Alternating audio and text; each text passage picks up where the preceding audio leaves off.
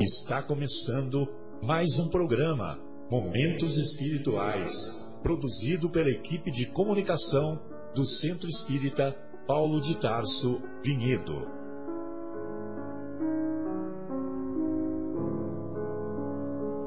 Se guardas contigo o estigma do sofrimento, indagando pela solução dos velhos problemas do ser e da dor, se percebes a nuvem que prenuncia a tormenta e o vórtice traiçoeiro das ondas em que navegas, vem conosco.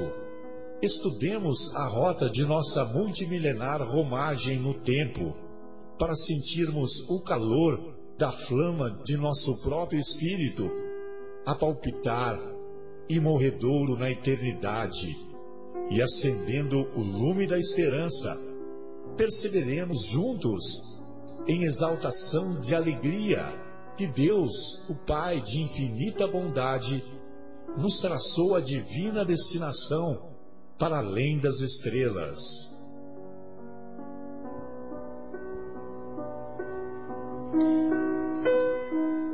Boa noite a todos. Estamos iniciando mais uma edição do programa Momentos Espirituais. Programa que é produzido pelo Departamento de Comunicação do Centro Espírita Paulo de Tarso, aqui de Vinhedo, São Paulo, Brasil.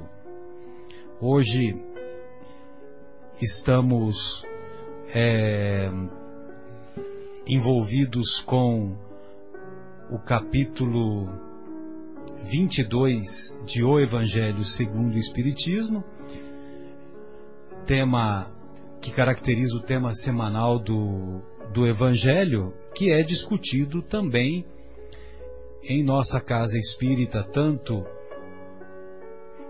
tanto lá na unidade do Jardim Itália, a Rua dos Pintacilgos, como também aqui na unidade do bairro Capela, aqui na Rua do Café, na esquina de baixo aqui da rádio Capela FM 105,9, onde estamos ao vivo, agradavelmente na companhia do nosso querido Marcos Melo e também do nosso querido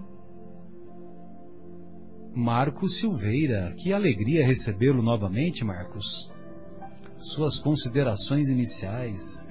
Volte logo, não nos abandone. Espero que termine logo as suas atividades. Assim que puder, retorne conosco. Eu é que fico muito agradecido, Marcelo e ouvintes, boa noite.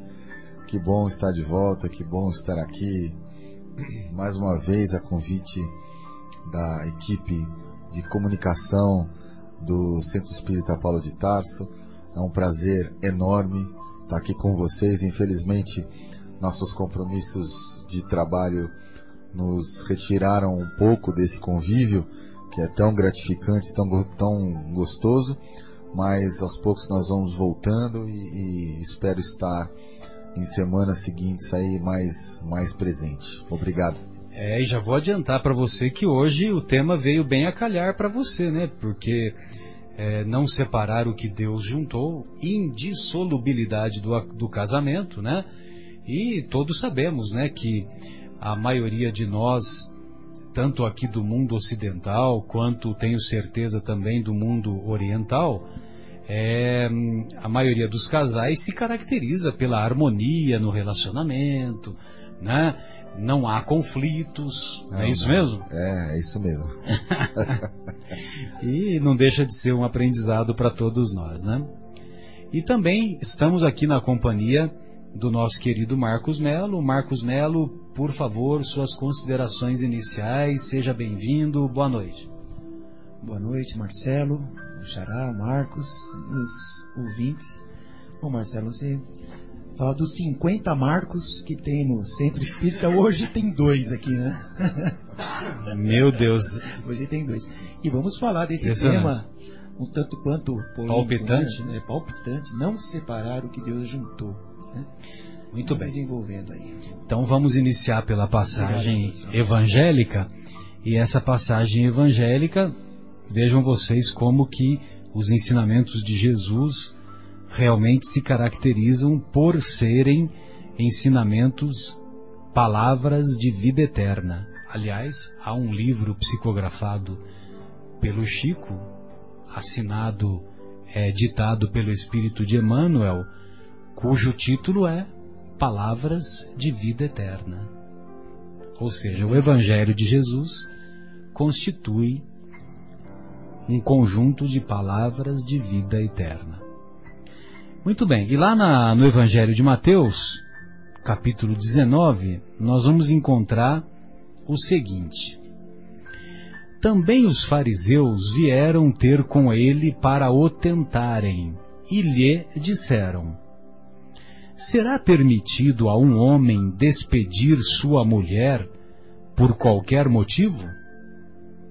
Ele respondeu: Não lestes que aquele que criou o homem desde o princípio os criou macho e fêmea e disse: Por esta razão o homem deixará seu pai e sua mãe e se, e se, e se ligará à sua mulher. E não farão os dois senão uma só carne?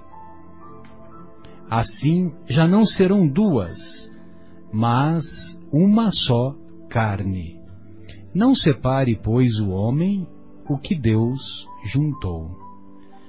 Mas por que então retrucaram eles? Ordenava Moisés que o marido desse à sua mulher um escrito de separação e a despedisse? Uma carta de divórcio? Jesus respondeu: Foi por causa da dureza do vosso coração que Moisés permitiu despedisseis vossas mulheres. Mas no começo não foi assim. Por isso eu vos declaro que aquele que despede sua mulher, a não ser em caso de adultério, e desposa outra, comete adultério.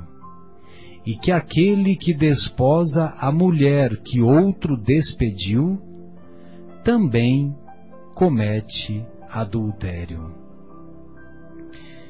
Então vejam vocês como é um é um pensamento, né? É uma uma passagem evangélica difícil de nós compreendermos nos dias de hoje, se nós não tivermos em mente os hábitos da cultura judaica da época de Jesus. Se nós não tivermos o conhecimento do daquilo que estava preconizado na lei de Moisés,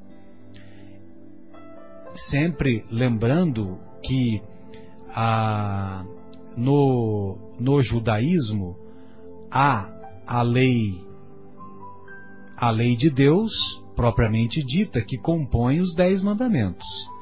E há também a lei civil. A lei civil que é que é a, que são ou que compõem aquelas leis que Moisés é, que Moisés elaborou para fazer a legislação do povo judeu.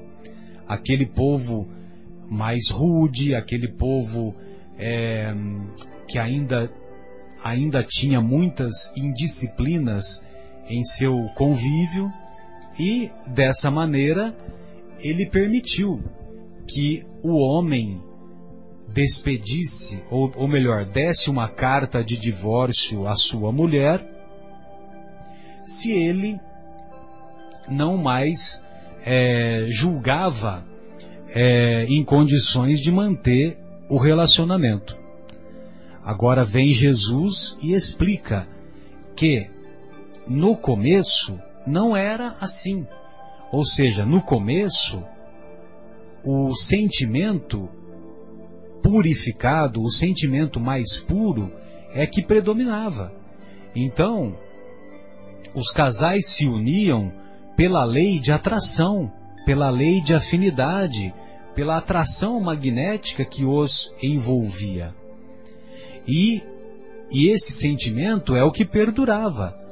e eles, ah, e eles mantinham e, e, e, flori, e, e frutificavam, não, e floresciam aquele relacionamento para que o relacionamento fosse um relacionamento sólido, um relacionamento fortalecido, a fim de que dois compusessem uma só carne.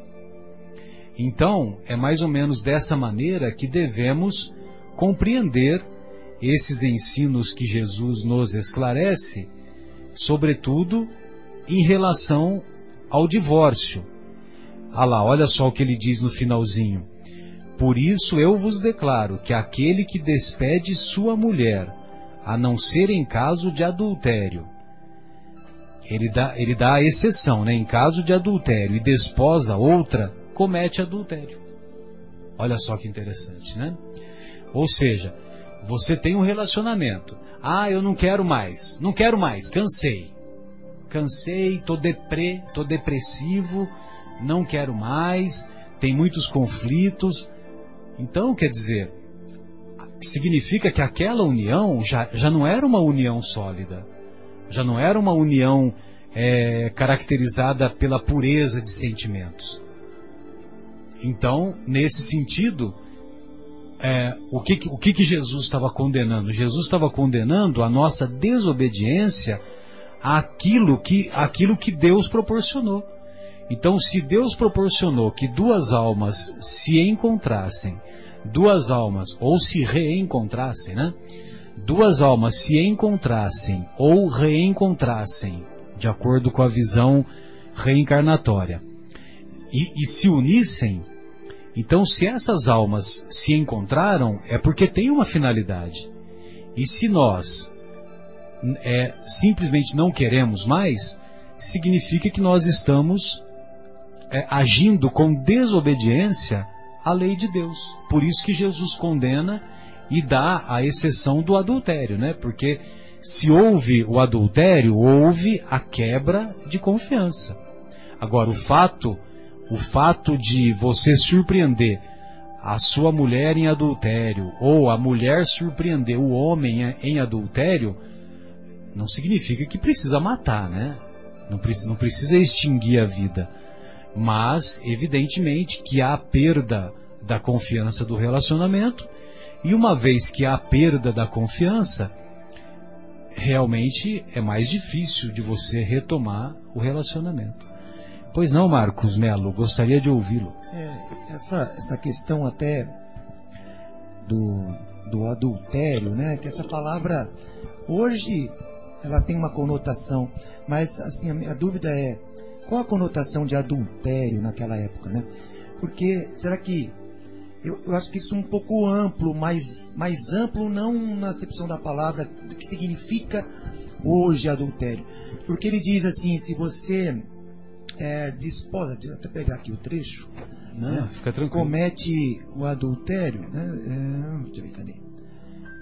Vos declaro que aquele que despede sua mulher a não ser em caso de adultério e desposa outra, comete adultério. Comete adultério.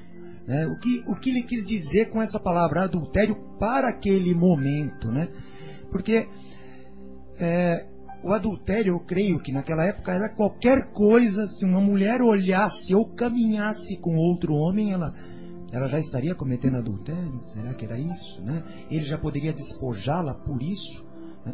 Precisamos até ir na época para ver como é que, é, como é que seria. É bem possível que sim, né, Marcos? É. Porque se, se o homem se sentisse envergonhado por algum ato menos, é, menos elevado da sua esposa, é, e se ele achasse que, que, que aquela vergonha que ele passou era motivo de despedi-la, ele despedia. Ele a despedia. É. Ele dava a carta de divórcio para ela. E, e, a mulher era, a gente era lapidada, né?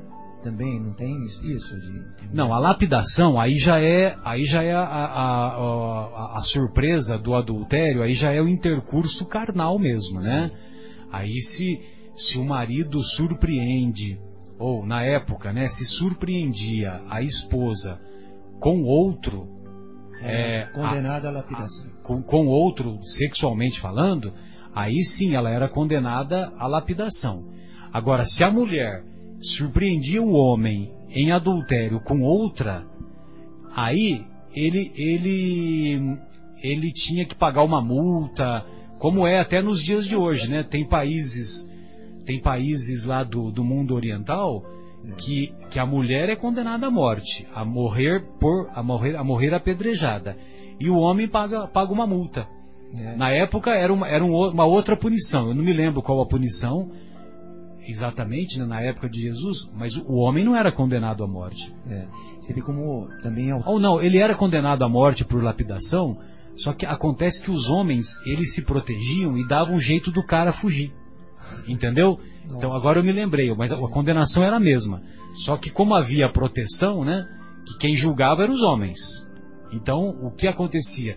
Eles davam um jeito do cara fugir, ó, foge, some, não apareça aqui nunca mais. Senão você vai morrer. né?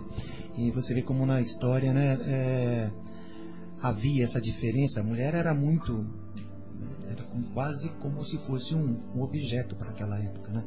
É, não tinha voz? Era apenas o homem que, que dava a voz nessas, nessas situações, né? E É, e deixemos claro que era só naquela época, né? Mesmo porque na, É. na, na época atual, de 1934, até votar as mulheres votam, né? É. Você vê que avanço? avançou, né? Não, Desde tô, tô 34. brincando, né? Mas Pelo algumas de culturas, eu estava até lendo aqui, que quando o homem morre, até isso eu não, não, não sabia. É, ah, por exemplo, um pouco antes aqui. Na velha Rússia, o pai chicoteava a filha antes do casamento. E depois que ela casava, ele entregava o chicote para o marido. É, que absurdo. Que absurdo, né? Meu Deus. E, e no Oriente, há pouco tempo, é, tá aqui, ó, até pouco tempo, morrendo o esposo, a mulher devia suicidar-se para acompanhá-lo. Meu Deus. E aonde que é isso daí? Isso aqui não está no livro A Vivência do Evangelho. Não, não, é- essa última citação em qual Não, país? ele Não fala, né? Cita apenas o Oriente, né? E, e na velha Grécia, na Idade do Ouro, a mulher era considerada portadora de inferioridade mental a qualquer ato. A qualquer ato realizado sob influência dela. Não tinha nenhum valor perante a lei. Meu Deus. Você vê como é que é? Então, quer dizer, era uma cultura eminentemente machista, né? Que chegou até os tempos de Jesus, né? Entendeu? Tanto é que eram 12 apóstolos, né? Não tinha 12 apóstolas, né? Quem que eram? Não tinha nenhuma mulher de, de apóstolo, né? Seguidoras apenas. Né? Tinha seguidoras, seguidoras. É, exatamente. Jesus até veio, até veio é, quebrar esse modelo, né? Porque ele deu espaço para a mulher. Paulo deu muito espaço para as mulheres também. Também. Só que, é, só que assim, assumir cargos de chefia, cargos administrativos, imagina, É. Não, imagina. até hoje, como você falou. Até hoje, nosso país, É. só a partir da Constituição de 1934 é que as mulheres passaram a ter direito a voto. né? E mesmo a questão salarial, muitas vezes no mesmo cargo o homem normalmente é melhor remunerado que a mulher. Nas grandes empresas e grandes organizações.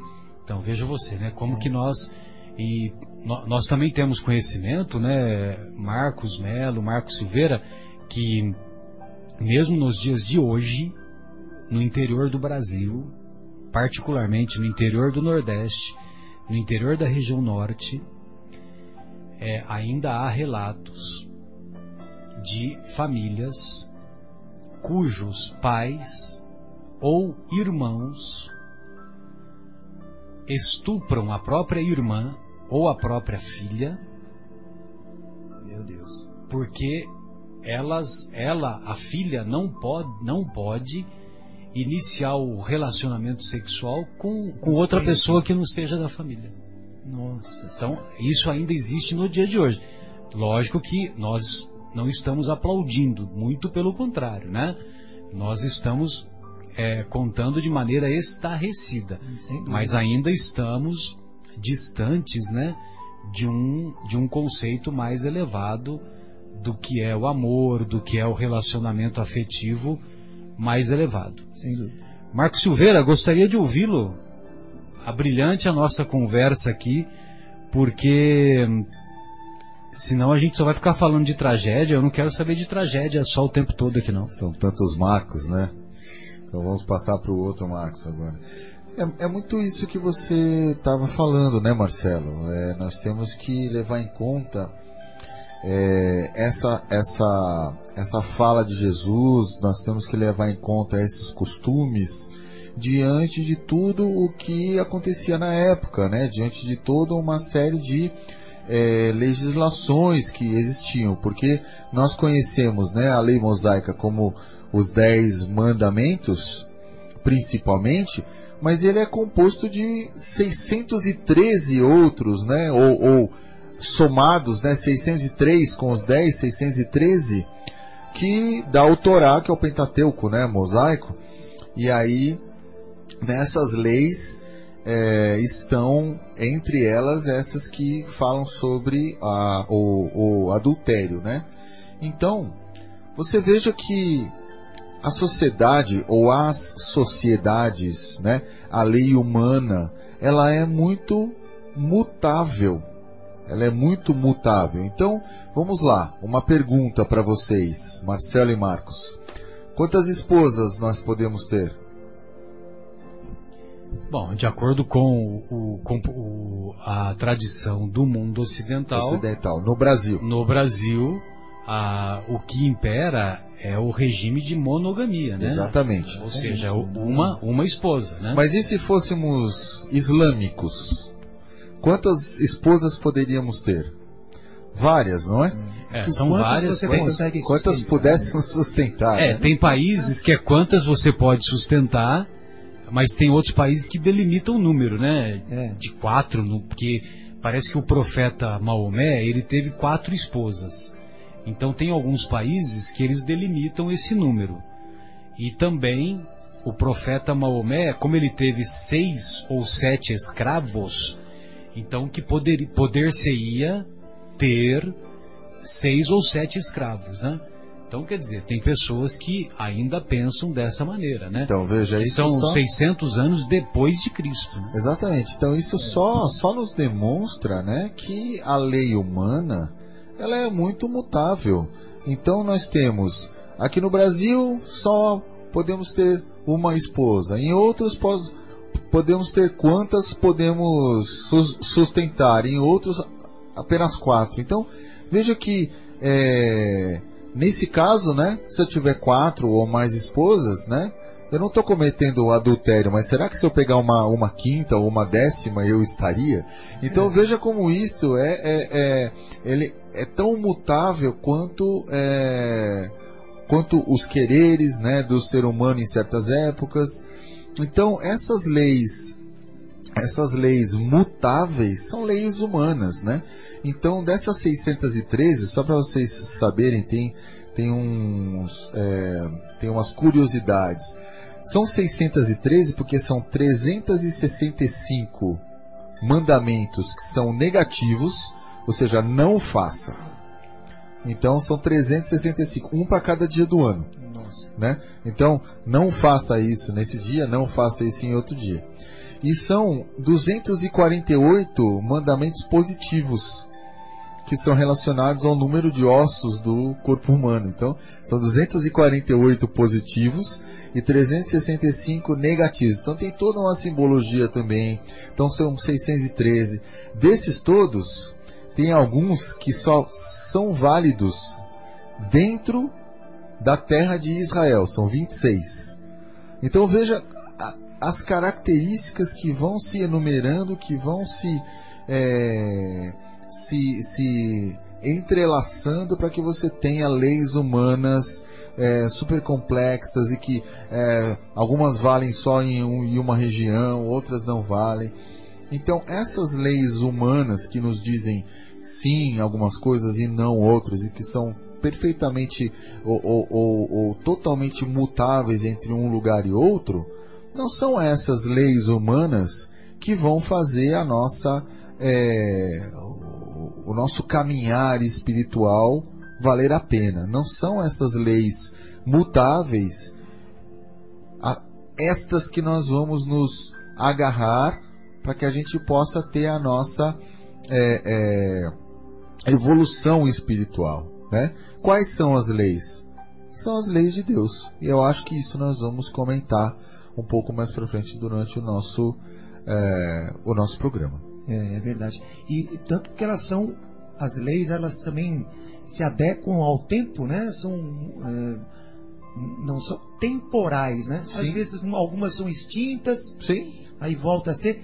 E nós como seres, seres que temos várias vivências, né? espíritos que temos várias vivências aí, eternamente teremos, ou quer dizer, durante um período teremos, é, imagina, cada um encarna numa época e volta ali a outra, o espírito está vindo reencarnando sempre. E em cada situação, em cada é, país ou em cada região, né? E, e, o espírito vai se moldando, né? Ele vai se evoluindo de acordo com isso. Mas como você falou, Marcos, são leis do homem, não é nada de Deus, né? Até porque, como você falou, Marcelo, a, a lei do divórcio também foi instituída no Brasil. Ah, 77, 77, 77 né? 78. É. E você tem um tempo, parece, eu acho que é um ano, três anos, enfim, tem, tem alguma coisa da lei também, que você entra com divórcio, só que depois de um tempo que ele é realmente efetivado. efetivado. É. É, coisas do homem. É o senador Nelson Carneiro, na época, né, que elaborou a, a lei do divórcio que para a época foi um avanço, né? Foi um avanço aqui na, na sociedade brasileira, porque porque muitas mulheres eram obrigadas a manter o relacionamento, né? Mesmo mesmo já não tendo mais nenhuma união efetiva, né? Agora é, esse esse capítulo realmente é palpitante, né? E antes de fazermos a primeira pausa, é, vale a pena uma, um raciocínio dentro do que o, o nosso querido Marcos falou, são tantos Marcos, né? Marcos Silveira nos falou, que é essa questão dos 613 mandamentos, né? Então, se o, se o judeu, se ele cumpre os 613 mandamentos, ele vai atingir um elevado nível espiritual, sem dúvida. Só que, curiosamente, Iléu, que foi o avô de Gamaliel, Gamaliel é o mesmo Gamaliel, o, o instrutor de Paulo de Tarso, né? o rabino que foi o professor, né? o mentor de Paulo de Tarso. Então, o Iléu, ele, ele dizia que esses 613 mandamentos, eles poderiam ser resumidos ao cumprimento dos 10 mandamentos. Então, se você cumpre os dez mandamentos, aqueles dez mandamentos, não cometerás adultério, não matarás, não roubarás, e assim por diante, amarás ao Senhor, ao Senhor teu Deus de todo o coração, de toda, de toda, de todo o coração, de toda a tua alma e com todas as tuas forças e ao próximo, é, e ao próximo como a ti mesmo, é, é o que eu vou falar depois. Mas todos aqueles dez mandamentos, se você cumpre, você tá, você está abrangendo aqueles 613. Sim. E aí o próprio Iléu fez um raciocínio mais mais sintético ainda, que ele dizia: se você que os dez mandamentos poderiam se resumir aos dois mandamentos, que na verdade são três, que é amar a Deus sobre todas as coisas e ao próximo como a ti mesmo. Né? São três formas de amar, né? Amar a Deus, amar a, amar a Deus e ao próximo. Você não pode amar, ao pro, amar a Deus se você não ama o seu próximo. Você está sendo contraditório, né? É. Então, amar a Deus e amar ao próximo como amar, você né? ama a si próprio. É, né? se amar. Então, os 613 mandamentos, viu, Marcos, poderiam ser resumidos nesses dois mandamentos que Jesus veio nos deixar com clareza, né? Dois que eu estou desdobrando por minha conta em três, né?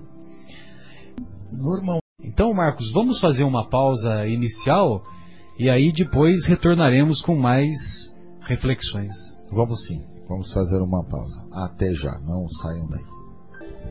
Programa do Departamento de Comunicação do Centro Espírita Paulo de Tarso Estamos ao vivo aqui, direto do estúdio da Rádio Capela FM 105,9.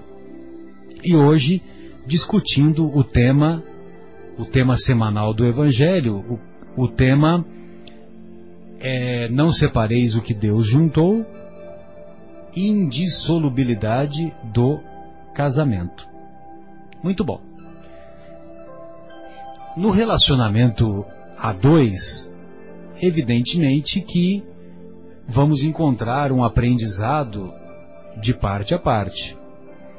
Vamos encontrar é, na convivência do casal características psicológicas, características de ordem emocional muito diferentes. Então, no nosso relacionamento com o nosso cônjuge, é, e curiosamente, por isso que, que Deus fez é, fez o homem, né, macho e fêmea, os criou, porque a, a subjetividade que encontramos no universo feminino contrasta com a objetividade que encontramos no universo masculino. Na convivência do casal, é importante que se estabeleça essa dualidade, porque o homem vai aprender a desenvolver os sentimentos mais nobres na convivência com a mulher, e por sua vez, a mulher vai aprender com a objetividade do homem a colocar os pés no chão, a não ficar, vamos dizer assim, entre aspas, excessivamente sonhando e, ao mesmo tempo, com essa objetividade, o universo feminino também comporá a sua a sua sinfonia de se estabelecer um equilíbrio tanto do sentimento quanto da realidade, tanto do, do aspecto emocional quanto do aspecto do real, vamos dizer assim, do concreto com o abstrato. Por isso que é importante essa convivência do homem com a mulher e vice-versa, porque nós vamos encontrar muitos casais, infelizmente, caminharem para a separação e não precisavam ter caminhado. Porque muitas vezes o que há é uma incompreensão do que, do que caracteriza o homem e do que caracteriza a mulher. Então, há um, um comentário do, do que nós aprendemos com o nosso querido Rosandro Klingey, o psicólogo lá de Campina Grande, amigo nosso, que nós mandamos, saudamos um, gran, um abraço carinhoso a ele, quando ele nos ensina que, de acordo com alguns estudos da arqueologia e mesmo da sociologia, na época das cavernas, o homem desenvolvia um GPS particular, um GPS individual, porque ele saía das cavernas e ele embrenhava-se na floresta em busca do alimento. Então, evidentemente que não havia trilhas, não havia setas dizendo aonde estava aonde estava a caça. Ele saía para caçar. E ele também não conhecia ah, exatamente os, o, os detalhes né, lá da, da floresta. Ele saía para caçar, então ele tinha que sair e voltar para o seu habitat, né? Para sua caverna, para o mesmo local. Muito bem. Então, além dele criar, além dele desenvolver esse GPS, que ele tinha que aprender o caminho de ida e volta, ele também tinha que manter o foco. Ou seja, o foco, a objetividade. O foco era voltar com a caça para casa. Então ele não podia se prender nos detalhes. Porque se ele se prendesse nos detalhes, ele via uma borboleta, olha a borboleta bonitinha, olha uma, olha essa árvore, olha que copa bonita, frondosa, olha as cores. Porque se ele se prendesse aos detalhes, de caça, de caçador que ele era, ele poderia se transformar numa caça. Virar presa. Ele, ele é que seria, ele que vira, viraria presa, né? Então ele tinha que manter a objetividade dele. Então, por muitos, muitas décadas e muitos séculos, nós fizemos isso. É mesmo. Né? Nós moramos nas cavernas e saímos em busca, lá na floresta, em busca da caça, para levar a alimentação para casa. A mãe, por sua vez, ficava lá na, na caverna. Aí sim, ela ficava na caverna tomando conta da cria, né? tomando conta dos filhos, alimentando os filhos, cuidando dos filhos e aprendendo. Então, quando uma criança, por exemplo, ficava com alguma doença que ia evoluir inexoravelmente para a morte, ela já aprendia a conhecer os detalhes. Ó, oh, essa criança não vai vingar. Essa infelizmente vai morrer. Essa não, essa tá fortinha, essa vai aguentar o tranco. E nessa convivência ela aprendia a conviver com os detalhes. Entendeu? É. Então, curiosamente, o universo masculino e feminino ele foi moldado a partir desse convívio na floresta. Cada um tinha o seu papel bem, bem definido, né? Tinha um papel bem definido e aí dá essa característica, né? O universo feminino mais centrado nos detalhes e por isso tinha capacidade de desenvolver o sentimento, tinha capacidade de desenvolver um senso de observação mais amplo. Verdade. Diferente de, de nós homens, que saíamos. Objetividade. O que imperava era o foco, a objetividade. É, sim. E curiosamente nós trouxemos isso até os dias de hoje. Porque, na média, por exemplo, quando você vai para uma cidade que você está chegando pela primeira vez, na média, o homem ele tem um senso de localização maior do que as mulheres. Tem exceções, né? Tem mulheres que, que, que são melhores do que nós homens. E não gosta de perguntar para ninguém. E não gosta de perguntar para ninguém. Mas, então, então, realmente tem mulheres que são, elas têm uma boa noção. Mas na média, as mulheres elas ficam, né? Elas têm um senso. É que eu estou dizendo, vamos abstrair o, o, momento que nós estamos vivendo, que você coloca lá no Waze, coloca em qualquer GPS e o GPS te leva, né? Sem dúvida. Mas até algumas, até 10 anos atrás, por exemplo, não tinha nada disso, né? E, e nós observávamos que os homens tinham esse senso de observação mais elaborado. De localização, é, Exatamente. coisa que vem com os tempos, vem sendo sempre assim. É. Agora, por exemplo, a mulher. A mulher ela vai numa festa. Ela vai numa festa, ela está acompanhada de você e, e vai numa festa. Aí ela observa uma amiga dela. E essa amiga dela está com o mesmo vestido da festa do ano passado. É ou não é? Elas têm essa capacidade de saber esses detalhes. E elas também observam que o dinheiro está curto em casa, porque não deu para para retocar o cabelo que tá que tá aparecendo a raiz branca, né? E o cabelo não tá com a Então quer dizer, esses detalhes para nós homens, nós achamos uma bobagem, nós nem nem sabíamos que existia, mas elas percebem. Ela olha para outra ela É. emagreceu, ela engordou, ela Exatamente. tá assim, ela tá assado. E ó, eu vou falar mais, hein, Marcos? Não se iluda, porque quando as mulheres se arrumam, não pense que elas se arrumam para nós homens. É. Elas, elas falam com a maior cara de pau que é para nós, né? Mas não é para nós homens. Porque nós homens não fazemos comentários. Olha que vestido maravilhoso. Olha como você tá linda. Olha que perfume é esse.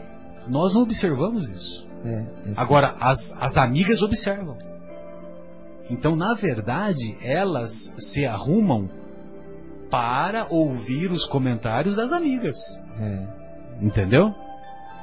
Outra coisa, nós somos capazes, por exemplo, lá quando, quando eu morava em São José do Rio Pardo, às vezes eu, eu ia na casa de um amigo e a gente ficava na frente da, da televisão, ou assistindo filme, ou assistindo uma partida de futebol, por exemplo, e nós chegávamos a ficar, é muito comum até hoje isso, né?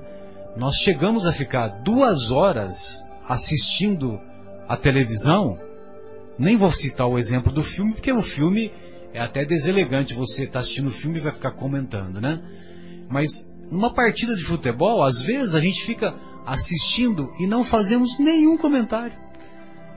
E nem por isso nós somos menos amigos, né? é, é Então, às vezes, nós ficamos do lado do seu amigo, você está lá tomando cerveja e às vezes batendo um papo, conversando, tal. Aliás, quando eu falo tomando cerveja, entendam que é cerveja sem álcool. Queremos deixar bem claro, né, Marcos? E e esse e às vezes a gente fica fazendo comentários e esses comentários é, tem determinados momentos em que nós não temos a partida. nós não temos nenhum, nenhum comentário para fazer e às vezes a gente fica em silêncio. É. E nem por isso a gente se sente incomodado. Agora, quando as nossas queridas mulheres, estou dizendo de maneira geral, não estou falando a minha esposa em particular, estou dizendo de maneira geral. Agora, raramente você vai ver um grupo de mulheres permanecer em silêncio cinco minutos. É ou não é, Marcos? Mas é mesmo, é a natureza, né? Então, veja você que, que essa, esse convívio do universo feminino com o universo masculino, eu acho uma coisa assim maravilhosa, porque nós aprendemos com elas Sim. e elas aprendem conosco. E como espírito nós passaremos ou passamos pelas duas experiências. Sem dúvida, Né? sem Mas- dúvida. Assim, porque faz parte da evolução você sentir as duas situações. Sem dúvida, temos que estagiar. Temos que estagiar tanto no tanto no hormônio estrogênio quanto no hormônio testosterona, né? Então o espírito tem que estagiar nas duas situações. Pois não, Marcos, gostaria de ouvi-lo. Eu acho que isso tudo que você está falando, Marcelo, sobre o homem, a, a mulher, de novo nos remete àquela questão da, é, da temporalidade das, das, é, das culturas, das leis, né? Remetendo novamente a essa coisa. Por exemplo, quando nós falamos em, em- em adultério, traição, né? É, infelizmente, mas é uma realidade nossa, é, essa questão do homem, ela não é tão, é, tão criticada quanto a da mulher, né? Então, o homem, nós temos até uma certa é, Condescendência, tolerância. tolerância pela, pela sociedade, né? De um homem de repente sair para um, para um, para um é, sair da sua casa e frequentar um bordel, por exemplo, né? De novo, não estamos aqui de forma alguma é, Apregoando e apregoando incentivando. isso, mas estamos falando que a sociedade hoje, né? Ela é, ela é condescendente nesse, nesse caso e muitas vezes a propaganda estimula isso, as propagandas que você citou, né, de cerveja, de cigarro, né, elas sempre mostram o homem com duas mulheres, alguma coisa assim, né, então veja que é, nós estamos falando de coisas mutáveis, humanas, né, e nós de- devemos, ao contrário, nos fixar em coisas mais é, divinas, né? A lei de Deus. Então, enquanto nós estamos falando aqui de leis mutáveis, vamos tentar entender um pouco o que, que é a lei de Deus que nós falamos anteriormente, né? É a lei do amor. A lei do amor. Então, eu acho que o ponto que nós estamos falando hoje, que é a indissolubilidade do casamento e de adultério, dessas coisas todas, o que, que é a palavra adulterar? Adulterar, se você pega uma gasolina que não, que não tem é, propriamente, né, é, é, só os elementos dela, tem água, por exemplo, ela está adulterada, ela não, não tem os componentes que precisariam existir ali. Se eu pego um leite e ele, ele, ele está ali adulterado, se ele tem também água ou outros componentes, ele não tem o que deveria ter. Então, se nós temos um casamento que não tem amor, por exemplo, que não tem respeito, que não tem tolerância, ele está adulterado. Então, qual é o conceito de adultério nesse sentido? Será que o fato de eu é, ter um casamento onde eu não respeito a minha esposa, onde há violência verbal, onde há violência física, onde há uma série de coisas que, que né, desrespeito entre os cônjuges, é, demonstrando falta de amor e de respeito perante os filhos, é, auxiliando é, mostrando para os filhos de que aquilo é normal, de que você pode fazer essas coisas com. Será que a melhor solução é se continuar com esse casamento onde há um desrespeito, desamor, violência? Ou eu estou adulterando a lei do amor que deveria prevalecer naquela, naquele lar, entre, entre essas duas pessoas? Então vamos também ponderar sobre o que é adultério. O que, que é adulterar? Adulterar é você corromper a lei do amor, corromper a lei divina. Esse é o grande adultério, na, na verdade. E para eu concluir um pouco a minha fala, né, é, nós temos até um rabino chamado Newton Bonder, né, que fala um, Newton Newton Bonder, Bonder Newton Bonder. Então ele fala um pouco disso, né? O que que é a a tradição, o que, que é a traição, o que, que é esse, esse adulterar, a transgressão. Então ele, ele tem vários livros onde ele discorre um pouco sobre isso, onde ele fala que às vezes é, o que é certo é errado e o que é errado é o certo. Então muitas vezes você ficar é, é, traindo a lei do amor dentro de um relacionamento absolutamente falso, absolutamente é, é, é, transgredindo a lei do amor, esse talvez seja o grande adultério, a grande traição. É, é isso mesmo. Sem dúvida, né, que não impera mais o, o sentimento, né? É. O sentimento mais elevado. Né? E quando se fala em união, é, da, da lei dos homens e, e, a união espiritual, né? Eu me lembro de até dois livros que eu li.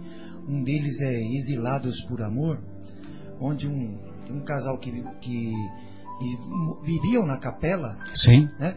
E viviam em capela e o marido. É o José de Arimateia, né? Faz parte Isso, desse, desse livro. exatamente, É, é belo esse livro.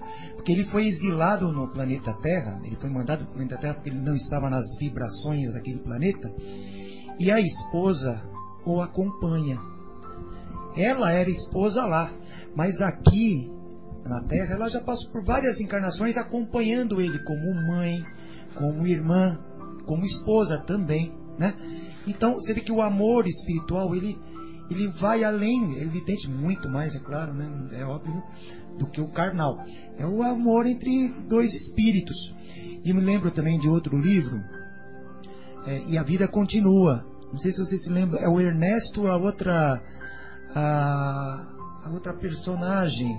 Eu não me lembro o nome É, dela. eu me esqueci o nome. É, eu me esqueci. Mas os dois, você vê, eles, eles participam da, da história juntos. E no fim, até do, do filme, ele, ele pede permissão à espiritualidade para se casar com ela. Sim, Na espiritualidade. sim, sim. Eles concordam, olha, vocês vão se casar. Então ele- ali é o é a união realmente De sentimento. indissolúvel. Sim. Esta sim, porque não é uma lei humana. São duas almas afins realmente, né? E vão Veja como o Evangelho de Jesus não se restringe ao nosso planetinha. Exatamente. E, e- e eles vão, por diversas encarnações, eles vão seguir juntos. Como marido e mulher? Não exatamente. Não necessariamente. Né? O Ernesto e a Evelina. Evelina, obrigado. Ah, show aí, grande Marcos, gostei de ver a Google facilidade. Muito bem. É, Marcos, poderíamos fazer mais uma pausa Vamos sim. Vamos fazer mais Veja uma se você tem aí Doce é Sentir. Não sei se você tem, não precisa ser necessariamente nesse intervalo, na outra pausa, É, vamos, uma próxima pausa. vamos atender a pedidos no próximo intervalo então, que eu já tenho uma outra música aqui engatilhada. Mas Beleza. a gente, a gente, no próximo intervalo a gente, a gente faz esse então. Ah, Tá sem bom? problema. Então vamos para o nosso intervalo e voltamos já já. Retornamos então com o programa Momentos Espirituais. Hoje discutindo aqui direto do estúdio da Rádio Capela FM 105,9, 105,9, discutindo o tema semanal do Evangelho, que é discutido também no- nas unidades do Centro Espírita Paulo de Tarso. E esta semana estamos discutindo o capítulo 22 de O Evangelho segundo o Espiritismo, capítulo intitulado Não separeis o que Deus juntou. E separamos aqui um, para uma reflexão, companheiros, mais é, uma abordagem que os benfeitores espirituais fazem, estimulados pelo nosso querido codificador, o Kardec, quando ele pergunta para os benfeitores, lá na questão 695, ele pergunta assim: será contrário à lei da natureza o casamento? Isto é, a união permanente de dois seres? E os benfeitores, eles não respondem nem sim e não respondem nem não.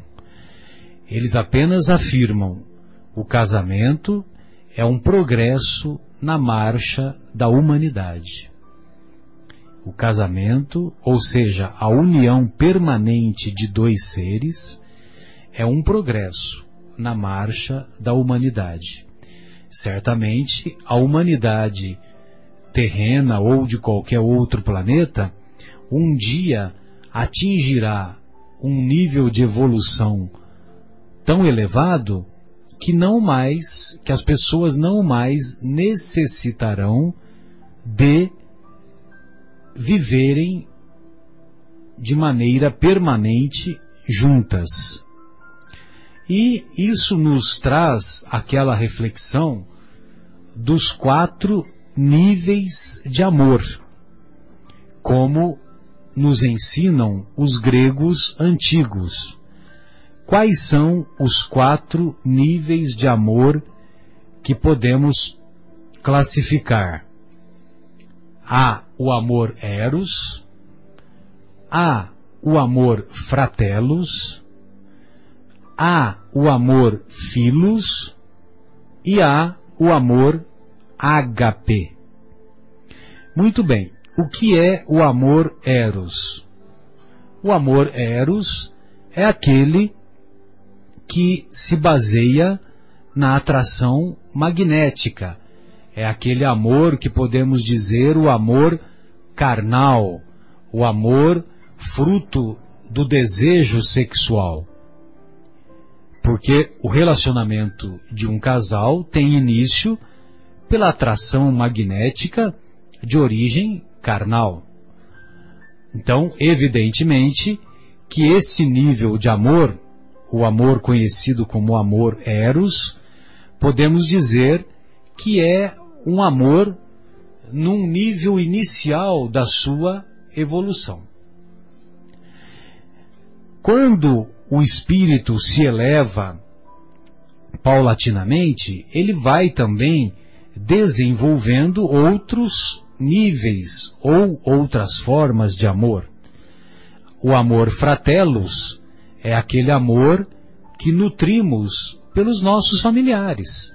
É aquele amor que nutrimos pelos nossos pais, pelos nossos filhos, pelos familiares da convivência mais próxima e assim por diante. É o amor pelos nossos, né? Pelos nossos familiares. Também é um amor já num estágio mais avançado, menos carnal, mais sentimental, mas ainda um amor numa fase inicial do seu desenvolvimento. Esse amor continua progredindo e nós vamos nutrir esse sentimento por pessoas que não são da nossa carne, não, não pertencem ao nosso núcleo familiar e também não é um amor que se caracteriza pelo desejo sexual, que se caracteriza pelo envolvimento carnal. É o amor filos, o amor que nutrimos pelos nossos amigos, que nutrimos por aqueles que nos são simpáticos, por aqueles que temos afinidade, né?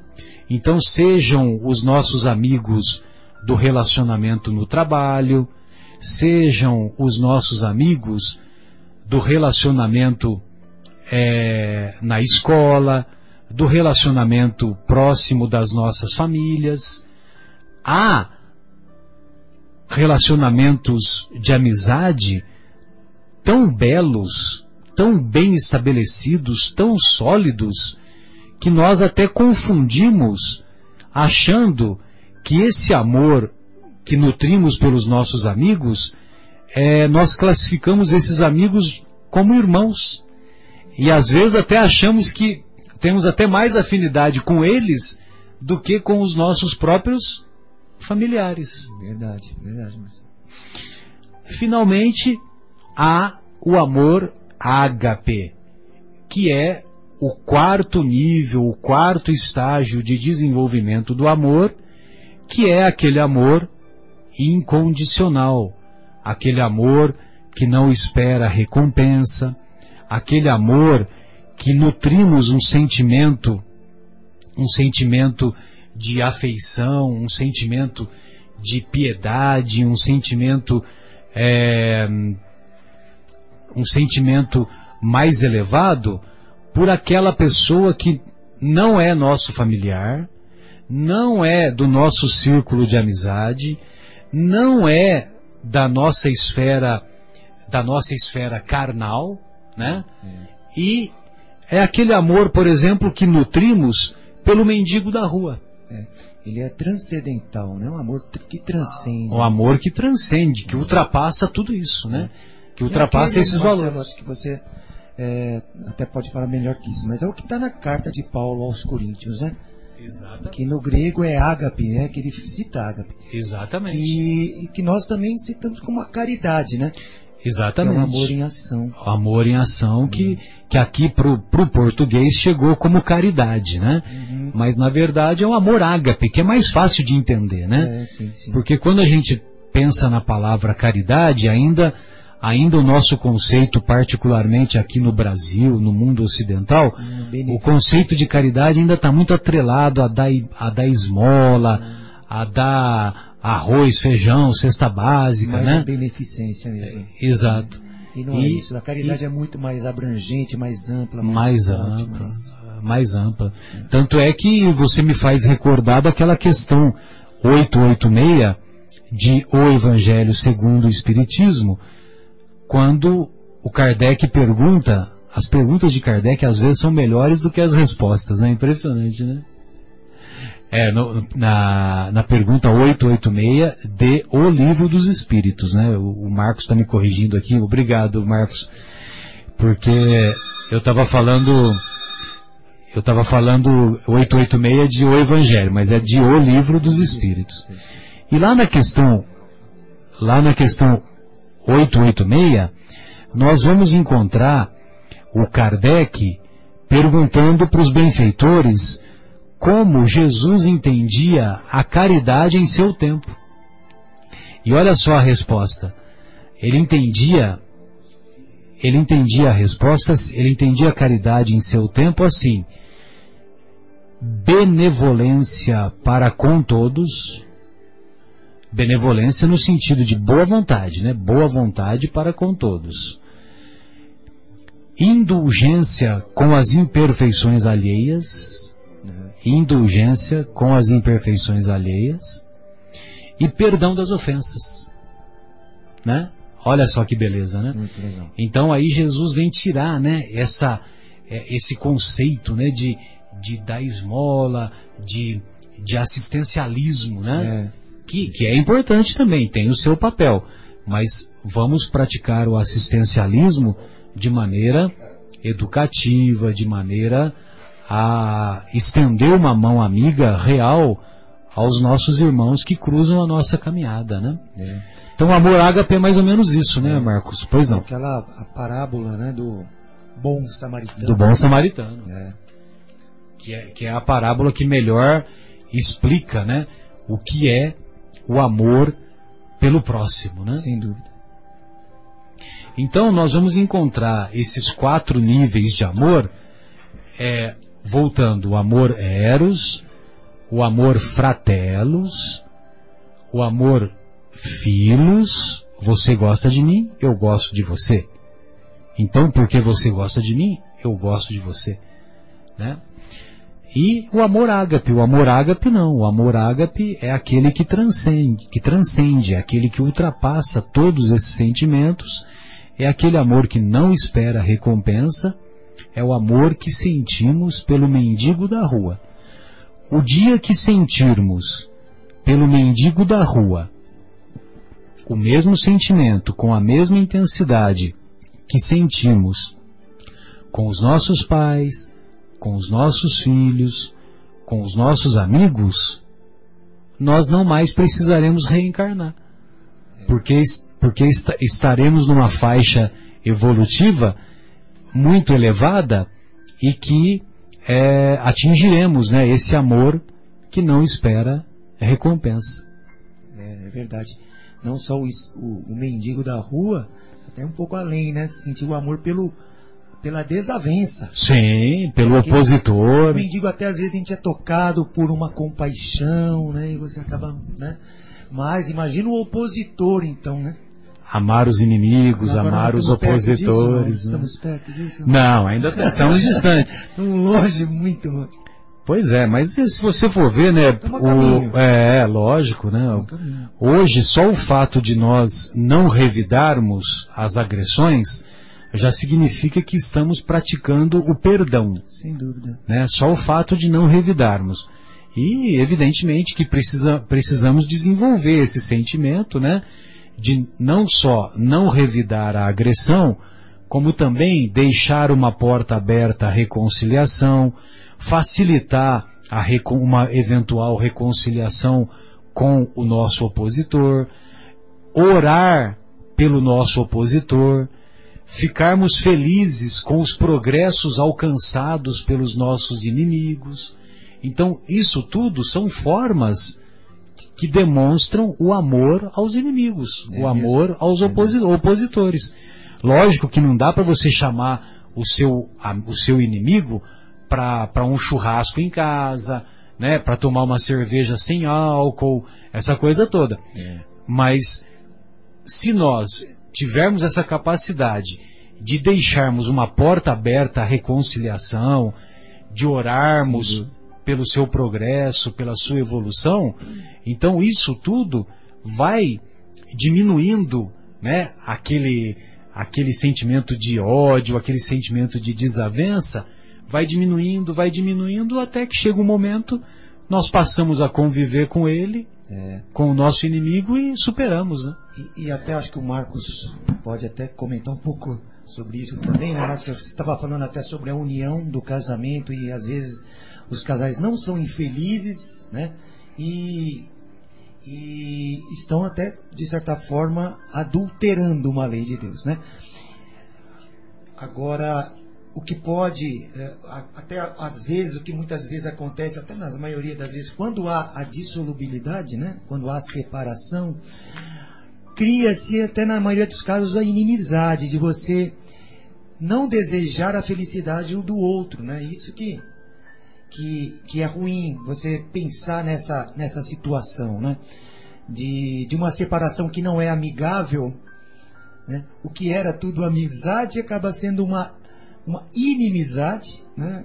E, e parte para outra forma, né, Marcos?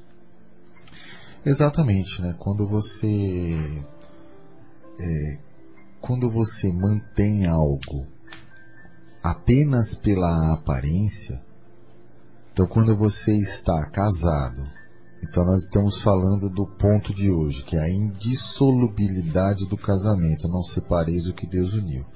Então, na medida em que você chega num altar e aí você jura perante uma série de pessoas e perante um representante, né, é, que você que você jura ficar com aquela pessoa até o final da sua vida, e aí durante esse percurso você começa a ter uma série de desavenças, uma série de coisas, uma série de desrespeitos, você acaba mostrando para seus filhos que, que é lícito você xingar uma pessoa, abusar fisicamente de uma pessoa e ficar junto com essa pessoa tão somente pelo fato de que você disse que ia ficar com ela até o final, né?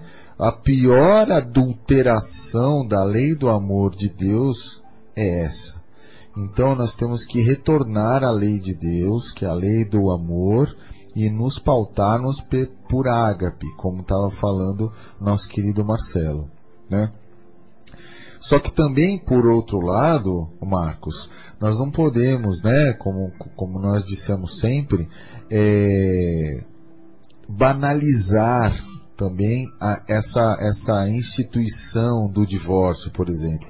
Porque hoje casais se unem, né, ficam meses casados, apenas alguns meses, e depois, ah, vamos, vamos separar. Não. Junto dessa lei do amor existe a paciência, a tolerância, né? É. O, o, o, o tentar entender o outro, tentar compreender o outro. Então nós temos que o exercício, né, dessas virtudes. Nós temos que tentar o máximo possível nos, nos harmonizarmos com o outro, é, tentar reencontrar aquilo que uma vez os uniu, né, com o respeito, com a, com, o, com a sinceridade, com o amor entre, entre, essas, entre essas pessoas, para não banalizar também a instituição é. do divórcio, né? Então, nós temos que buscar cada vez mais nos harmonizar com aquela pessoa que está conosco, para que a gente consiga levar uma vida em conjunto bonita, respeitosa, né? É. E para que isso, isso seja efetivamente a lei do amor em nossas vidas. É. E, e se ocorrer essa separação, continuar amando essa pessoa, ou seja, desejando a felicidade daquele que não quis, da parte que não quis permanecer no casamento.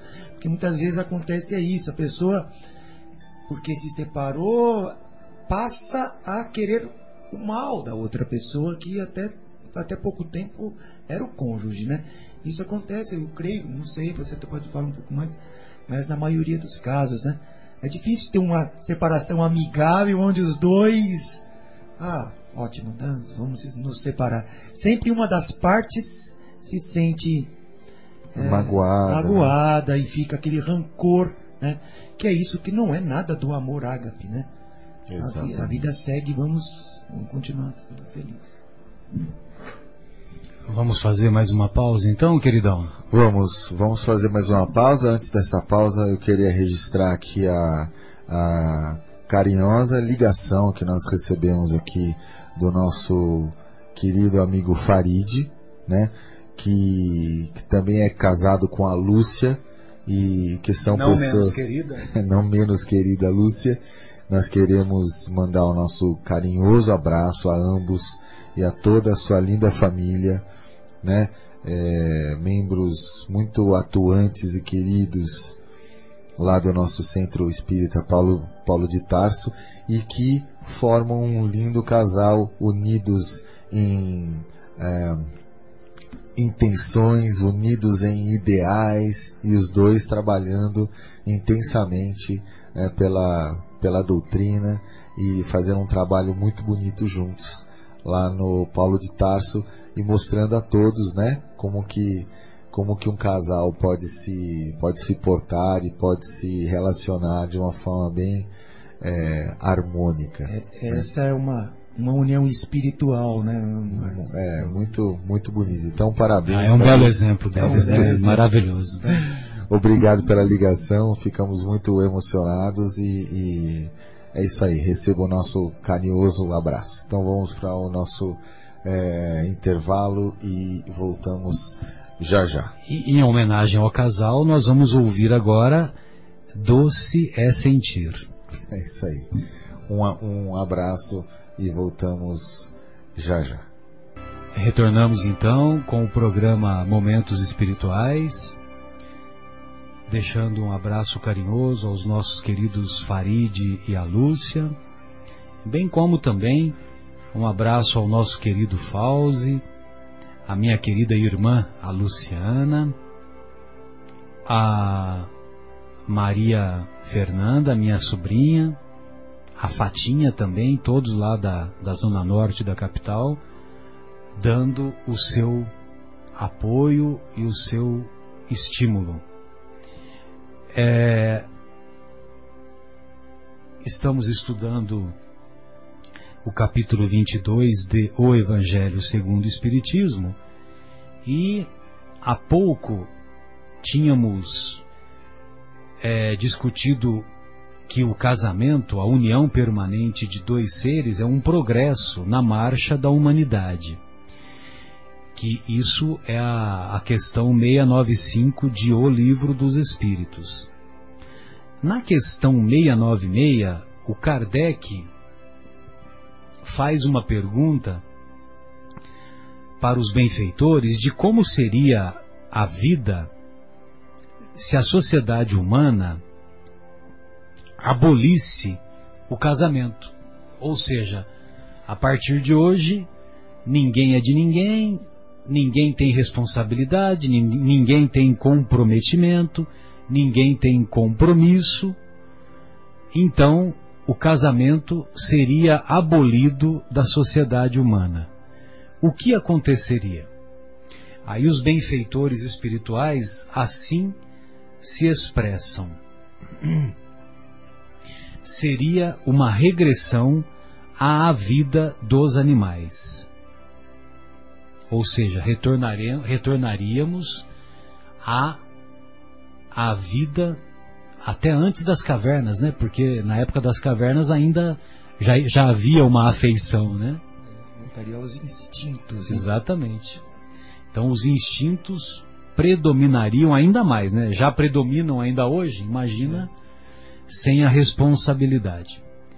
Então, nós vamos compreender é ainda que tem um, um comentário que o Kardec faz que é muito propício. Ele diz assim: a união livre e fortuita dos sexos é o estado da natureza.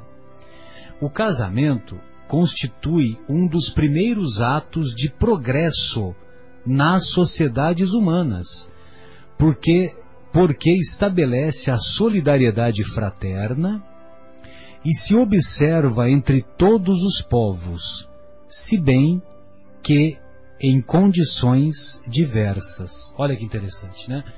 O casamento, ele é encontrado em todos os povos, né? Então, se ele é encontrado mesmo nos povos mais primitivos, se ele é encontrado, é porque o relacionamento surgiu naturalmente, né?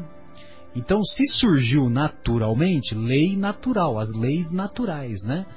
Então, compõem as leis naturais por Deus estabelecida, né? Então, veja você que interessante, né? Porque é lógico que tem diversos modelos, né? Nós vamos encontrar países orientais que é, que o, a poligamia é permitida, né? Então são diversas formas de casamento. Mas o casamento existe. E isso é um sinal de progresso. É um sinal de evolução. Né? É. E a gente vê isso até no reino animal, né? Alguns animais Sim. são monogâmicos, né? É, até eu presto atenção lá no próximo de casa no condomínio, aquelas maritacas, né? Aquelas, Sim. elas andam em pares e elas seguem assim até a morte delas. Elas são os, os Casais, né? casais Olha que coisa maravilhosa. né? Até no reino animal já houve alguma evolução. Imagina, né? Né? Imagina no- na- naquilo que nós dizemos que somos racionais. né? Racionais, né? A abolição do casamento, continua o Kardec, a abolição do casamento seria, pois, o retorno à infância da humanidade e colocaria o homem abaixo mesmo de certos animais. Olha só, tá vendo? Não- nem tínhamos combinado, hein? É. Que lhe dão o exemplo de uniões constantes. Sensacional, né, Marcos? É bacana mesmo. É, parece que as araras também, né? Isso, é. Ararinha azul, tanto que aquele filme Rio, né? Eles, eles formam lá o casalzinho e, vai e até continuam. Evidentemente que não temos a pretensão de, de afirmar categoricamente que o casamento é, tem que ser para a vida toda, né? E que tem que ser, olha, mesmo que seja um peso, mesmo que seja um martírio, eu, eu vivi 50 anos junto daquele estrupício, daquele. Como é que é que as mulheres se referem a nós? Elas falam que nós somos. é, tem um termo que elas falam, eu sempre falo esse termo, agora eu, eu, eu me esqueci, né? Mas lógico, estou falando em tom de brincadeira, né? Mas, então, é, que, que vantagem há você manter um relacionamento é, baseado na desarmonia? Né? Não há vantagem nenhuma. Evidentemente que se esse, se isso é visto, se esse diagnóstico é percebido numa fase mais inicial do relacionamento, tanto melhor, né? Tanto melhor porque é, você tem oportunidade de, de não levar o relacionamento adiante, houve uma perda da afeição, houve uma perda daquela atração magnética, houve uma perda de um sentimento mais elevado. Então, realmente, é melhor cada um ir para o seu canto, né? Cada um pega a sua estrada e vai seguir a sua estrada. Tem, tem determinados relacionamentos que nós caminhamos juntos com determinados amigos, determinados familiares, determinados amores, até, até um ponto na estrada. Chega num ponto na estrada que um tem que ir para um canto, o outro tem que ir para outro canto. Então vamos procurar agir com harmonia é, o melhor possível, e se amanhã tivermos que optar pela separação, vamos fazer uma separação nos moldes de Cristo, né? Vamos fazer uma separação com respeito, com carinho, com amor. Vamos fazer uma separação em que haja uma, uma, é, como se diz, em que haja um bom senso de entrarmos num acordo relativo às questões materiais, né? Isso mesmo. Não vamos fincar pé, né? Ah, a casa, da casa eu não abro mão, daquele carro eu não abro mão, né? E aí fica criando dificuldades, fica criando é, um, um clima, uma atmosfera psíquica horrorosa, contaminando todos os que convivem, né? Não utilizar os filhos como armas de combate né? Exato. um contra os outros. né? É, isso mesmo. Pois é, né, Marcos? Aí, então, é, eu- isso- você viu que eu tava até, até, até então eu estava fazendo uma abstração dos filhos, né? Quando há a presença dos filhos, é preciso ter, ter ainda mais cuidado, né? Ter ainda mais cuidado, porque o filho que é fruto do relacionamento é, que, se, que, que não se solidificou, do relacionamento que, se- que, que culminou com a separação, é, marcas indestrutíveis podem ser deixadas nesses filhos. Sem dúvida. E a responsabilidade dos pais é muito grande, né? Sem dúvida. De estar sem recebendo uma encarnação, um ser que está se encarnando naquela família. É uma responsabilidade. Eles são responsáveis por aquele desenvolvimento daquele espírito também. Por isso que é muito importante essa compreensão da energia sexual, é muito importante essa compreensão do relacionamento. É, hoje, eu até gostaria de ouvir a opinião do Marcos, né, é, sobre isso, do Marcos Silveira, em relação, sobretudo, sabe, Marcos, a, a questão, a sua visão psicanalítica, porque eu eu tenho muita dificuldade, lógico que a minha geração, eu tenho 52 anos, a minha geração é uma geração que, que nós nos acostumamos com o compromisso, com o comprometimento, com a responsabilidade, né? Então, hoje nós vemos com muita frequência, eu acho que isso é fruto da insegurança, da imaturidade dos casais, né? Mas hoje é muito frequente os casais estabelecerem aquilo que se convencionou chamar como test drive, entendeu? Ou seja, test drive é o seguinte, né? Olha, nós vamos morar juntos, vamos fazer um teste. Se não der certo, cada um vai para o seu canto. Eu, eu compreendo que se está existindo essa forma de relacionamento hoje, tem alguma finalidade. Agora, eu tenho, para mim é um pouco conflitivo porque por causa da geração que eu pertenço, né? Essa geração de ter o envolvimento com o compromisso, com a responsabilidade, com o comprometimento. Agora, ao mesmo tempo, eu também compreendo que tem um lado positivo de que é, de que na convivência possa surgir uma segurança que dê uma estabilidade para aquele casal e que a harmonia se estabeleça. Gostaria de ouvi-lo. É, nós... Passei o pepino para você. Nós dizíamos em, em numa oportunidade anterior o quão cíclico é, são os entendimentos humanos, né? Então, o que hoje é certo, amanhã pode ser errado e vice-versa, né? Então, nós tínhamos efetivamente essas esses entendimentos da, é, é, da união, primeiro, muito cedo entre casais, né? É, nós nos recordamos aí de nossas avós se casando com 16 anos de idade, né? Nós nos recordamos das nossas bisavós se casando com idades até inferiores a isso. Casamentos né? arranjados. Casamentos arranjados, casamentos não por amor, né? E isso vem se vem evoluindo, vem, né, vem num entendimento aonde os casais hoje se unem não por é, compromissos familiares, né, eles se unem por afinidade mesmo, não se unem tão cedo porque não tem tanta maturidade para conseguirem entender o que, que seria essa união.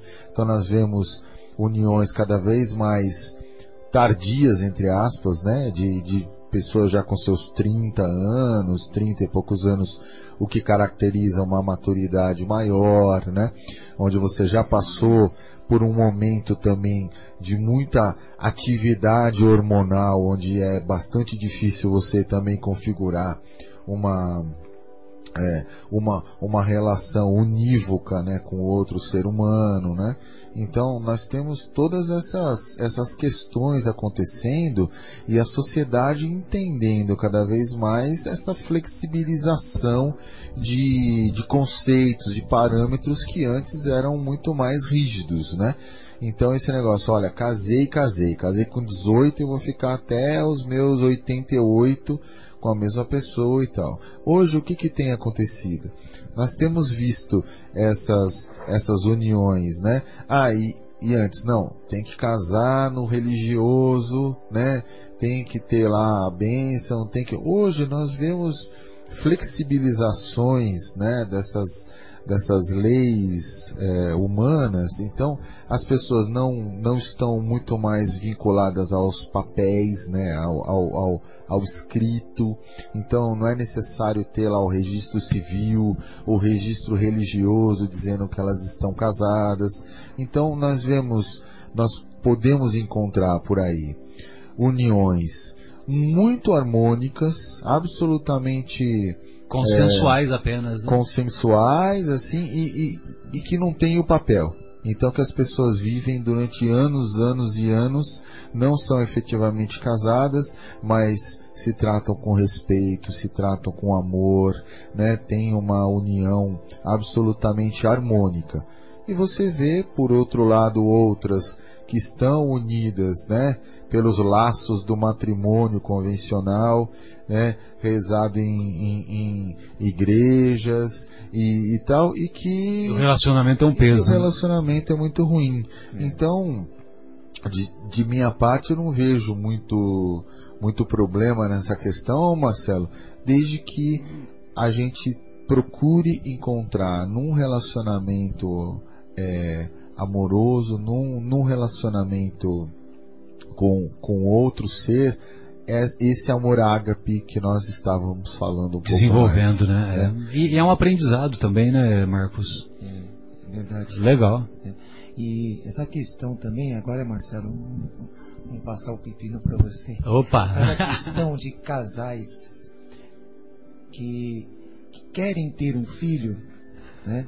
Mas de alguma forma, por algum problema de um ou outro, não conseguiram. As mais variadas doenças. Né? Exato. Né? E às vezes se dissolve o casamento pelo fato de uma das partes. E assim, como um casamento ele tem o problema é dos dois, né? Acho que isso que também às vezes se dissolve por esses motivos. Não sei, acho que você também pode é, dar um pouquinho mais de, de, de, de parâmetro para mim, que também às vezes eu, eu, eu me me paro para perguntar, né? Poxa, mas o problema de não ter filho foi, foi um dos motivos para se separar, né? Sendo que deveria ser o contrário, até deles se unirem mais em função disso e buscar uma outra solução, um adotar, né? E muitas vezes tem casamento que se dissolve assim, né? Por esse motivo. Sem dúvida. Sem Enquanto dúvida. que espiritualmente o problema é dos dois, né? É um, é um, é um, eu creio que é uma experiência que ambos teriam que passar. Né? Sem dúvida. É, são aquelas idealizações e, e, que caminham para caminham para as frustrações e as pessoas não sabem conviver com as frustrações, né? É. Então isso é fruto da imaturidade psicológica, né, Marcos? É, então, quer dizer, né, é, essa imaturidade psicológica é, quando ela é muito exacerbada, é, qualquer motivo, qualquer, ah, qualquer acontecimento serve como justificativa para, ah, eu não quero mais. É, e até Entendeu? a questão de, isso é evidente, é raro, mas acontece um desencarne de um filho. Sim. Nossa, que o casal parece que. Opa, Sim se separam. Sim. Deveria ser o contrário, uma Seria, outra, Deveria ser o motivo, ah, exatamente. Né, seguir em frente, porque essa experiência é dos dois, né, teriam que seguir isso em frente. É, aí por isso que é importante o, o, o conhecimento do, do, pelo menos o ter uma visão religiosa mais profunda, né? Ter essa visão de Deus, imortalidade da alma, reencarnação, né? É. Que esses conceitos dão mais solidez ao relacionamento e, e, isso faz com que você não tenha essas, esses comportamentos infantis, né, Sim, Marcos? Isso mesmo. Agora, por exemplo, tem casais que eu tenho alguns casais amigos, né, que são amigos queridos, entendeu? Mas sem fazer qualquer juízo, porque nós não somos juízes, né? mas que eles fizeram a opção equivocada, do meu ponto de vista, de não ter filhos. Então, do meu ponto de vista, e se você for fazer uma avaliação mais profunda, é, o objetivo da união e o que completa o relacionamento, né? Ou seja, para estabelecer a completude, a completude do relacionamento se dá pela presença dos filhos, né? Então, os casais que optam, é, fazem a opção de não terem filhos, é, não por doença, né? Porque quando é por doença, ou o marido tem algum problema de, no espermograma, na quantidade de espermatozoide, teve uma virose, teve uma doença, tem uma anomalia vascular, uma anomalia e que dificulta a paciência, né? Sim. Embora po possa se tentar, o, a, hoje tem muitos meios de se tentar a fertilização, a Sim. inseminação artificial com bons resultados. Uhum embora sejam tratamentos caros, mas tem bons resultados. Agora, por opção. Quando, né? agora, quando é por opção, aí já complica, né? Ao contrário, até uma lei natural. Ao contrário, você está indo, no, você está indo ao contrário, né, do relacionamento. Porque chega um momento que vai se criar é, um vazio no relacionamento. Ah, mas eu não me importo. Ah, eu não quero ter filho. Ah, não sei o quê. Aí eu fico me perguntando, será que quando ele tiver lá com 60, 70 anos, Será que convivendo com, com os familiares que têm netos, convivendo, será que eles não vão, em nenhum momento, eles vão se perguntar: poxa, eu podia ter um netinho aqui do meu lado agora, né? Papapá. Então, quer dizer, é, faz parte da lei da vida verdade. essa ampliação, né, Marcos? É, é verdade, é verdade. Lógico que, volto a dizer, né, nós não, não estamos fazendo juízo de ninguém, não, né? Você, você citou uma coisa agora, Marcelo, é, anteriormente, né, muito interessante, que é a idealização. Duas coisas você disse, a idealização né, e a frustração. Então, a idealização, ela é, ela é quase certa de que você vai ter uma frustração. Ela é, aliás, ela é certa. Então, nós temos que separar um pouco, né, o que é ideal do que é idealização. Nós podemos ter ideais? Sim, nós devemos ter ideais. Ideais de formarmos uma família harmônica, ideais de evoluirmos espiritualmente. Agora, idealizações. Tá? Eu tenho que formar uma família onde eu preciso me casar e preciso ter um filho. É obrigatório. Então você vai, de algum momento, se não chegar neste resultado, né? É, e é por isso, Marcos, que você disse, né, que muitos, muitos casamentos se dissolvem após a não chegada de um filho, é porque eu tinha a idealização de que casamento é casar e ter filhos. Como eu casei e não tive filhos, não há mais casamento e eu, e eu vou dissolver este casamento. Então eu acho que, que nós devemos buscar ideais e não idealizações temos, muitas vezes não chega um filho, né? Esse filho não chega. E nós estamos tentando formar uma família com o caráter de consanguinidade. Mas quantas famílias não são formadas sem esse caráter de consanguinidade, né? Ou seja, quando você, eh, quando você forma famílias onde é, tem um filho adotivo, por exemplo, que forma uma família super harmônica, Sim. ou que você é, encontram-se, né, duas famílias que não necessariamente têm filhos, mas que formam um núcleo familiar sem, sem o, o caráter da consanguinidade, mas que eles é, é, formam uma, uma questão de troca amorosa super super bacana, ou mesmo casais que não tenham filhos e que decidem não ter filhos, mas que possam evoluir espiritualmente juntos e formar uma união absolutamente harmônica, e isso é, ser objeto de progresso espiritual para ambos. Então, eu acho que tudo o que a gente diz tem que ser, tende a ser frustrante. Né? Então, não devemos buscar o que tem que obrigatoriamente ser. Vamos conviver com aquilo que Deus nos mandou, seja sejam filhos, seja ausência de filhos, sejam é, é, é, irmãos, ausência de irmãos, enfim, qualquer dessas coisas, mas que nós busquemos uma evolução espiritual com aquilo que nos foi dado. Sensacional. É isso aí, Marcão. E, e, e, a gente ainda encontra aqueles que fazem um roteiro, né? É. Um roteiro. Olha, eu vou casar, após quatro anos eu, eu veio o meu primeiro filho, aí depois de quatro anos o segundo, e acabou. Não quero saber mais. Entendeu? Então, quer dizer, sabe, e, e aí, aí, Marcos, aí não, não dá certo essa primeira questão, caminha para a frustração. Caminha aí a pessoa não sabe conviver com a frustração, aí resvala lá para as psicoses que todos sabemos, né? Então, quer dizer, é, sabe, a gente não dá para fazer é, isso tudo, esse roteiro que você estabeleceu, você combinou com Deus? Pois é. Né? Tem que combinar com Deus, né? Entendeu? Tenha santa paciência, né? É isso. Bem, queridos, é, nós gostaríamos então de é, encerrar as nossas reflexões, né?